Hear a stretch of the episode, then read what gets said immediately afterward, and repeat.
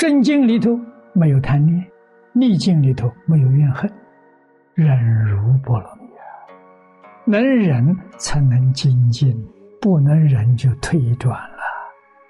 顺境一有贪念，完了；逆境又有怨恨，也完了。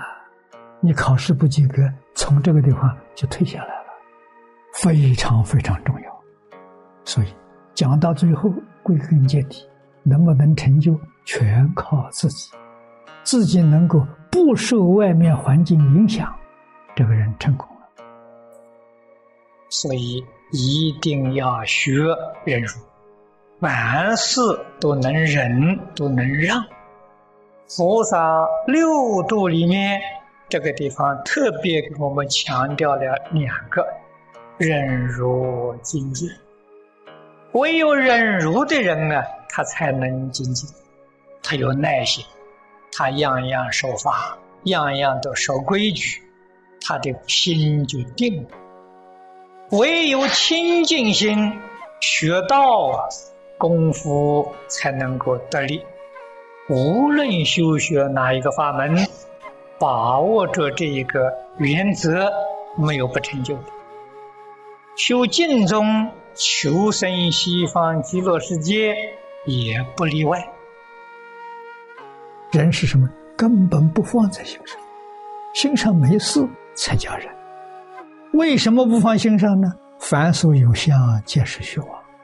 六道轮回是虚妄的，别放在心上；设法界是虚妄的，也别放在心上。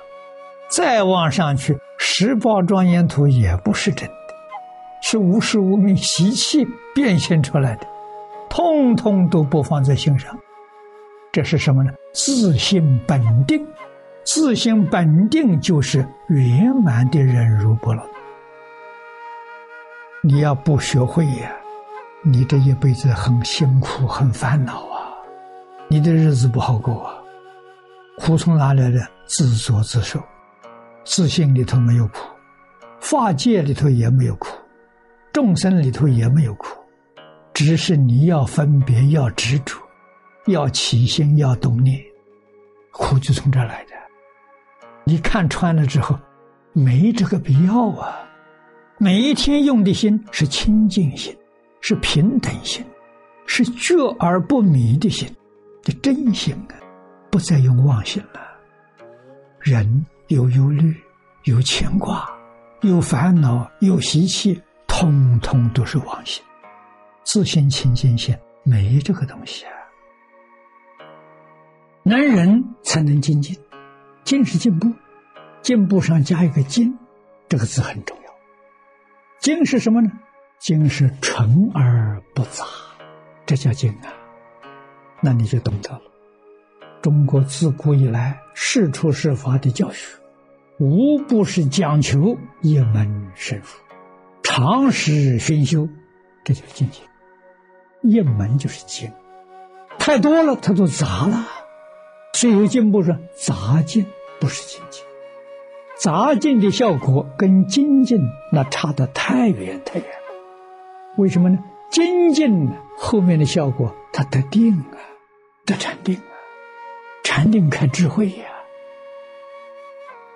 古大德教给我们念佛，念佛要精进，才能有决定的成就。因此教给我们。不间断就是静，不夹杂就是静。咱们念这句佛号，不间断不夹杂。真正的福气，你们同学不但没有见过，听也没听说过。真正福气怎么个打法呢？七天七夜了，就是一句阿弥陀佛，其他的什么都没有。念个弥陀经那夹杂，夹杂不弥陀经的里；念个往生咒也是夹杂，唱个香赞更是夹杂，念个回向文还是夹杂。一句阿弥陀佛，决定不夹杂任何一个念头在里头，那叫精啊，精进福气呀。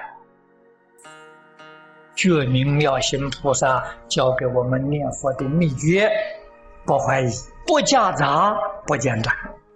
他这三句实在讲，就是大势至菩萨在念佛圆通章上跟我们讲的净念相继。只要到净念相继，自自然然就都舍六根了。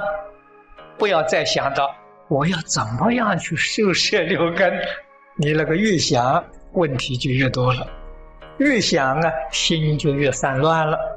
只要记住一句“净念相继”就成功了。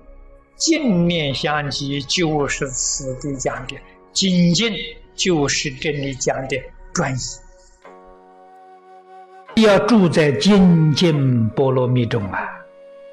波罗蜜是梵语，翻成中国的意思就是就近圆满的意思。